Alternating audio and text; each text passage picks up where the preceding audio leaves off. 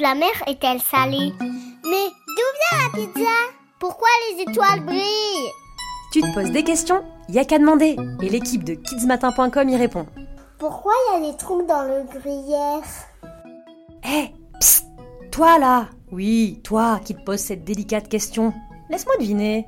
Tu es un sacré gourmand. Et tu te dis qu'avec tous ces trous, tu as moins de fromage à manger. Eh bien, moi je trouve que tu as raison. C'est vrai quoi Qui a bien pu avoir l'idée de creuser des galeries dans le gruyère? Pour commencer, rétablissons tout de suite une vérité importante.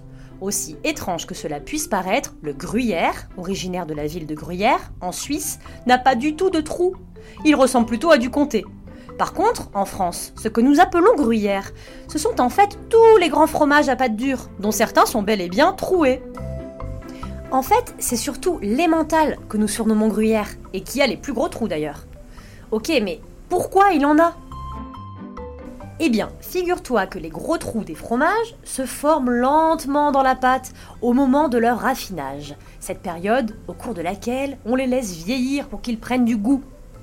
Et ils n'apparaissent pas comme par magie, hein Ce sont des micro-organismes, des très petits organismes vivants appelés bactéries qui les forment des petits invités naturellement présents dans le lait après la traite des vaches, ou bien ajoutés dans le lait au moment de sa fabrication.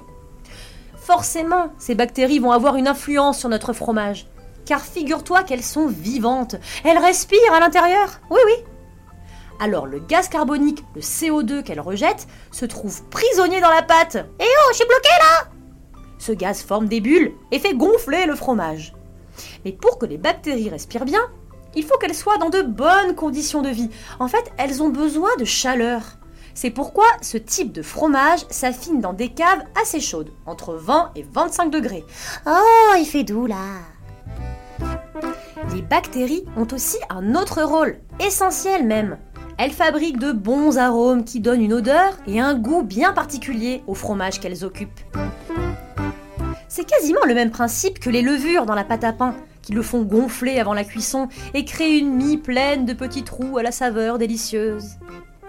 Voilà, le mystère fromager est enfin élucidé. Non, ce n'est pas la petite souris qui trouait ton fromage en le grignotant. Démasquez les bactéries Toi aussi, envoie-nous ta question à l'adresse kidsmatin.nismatin.fr.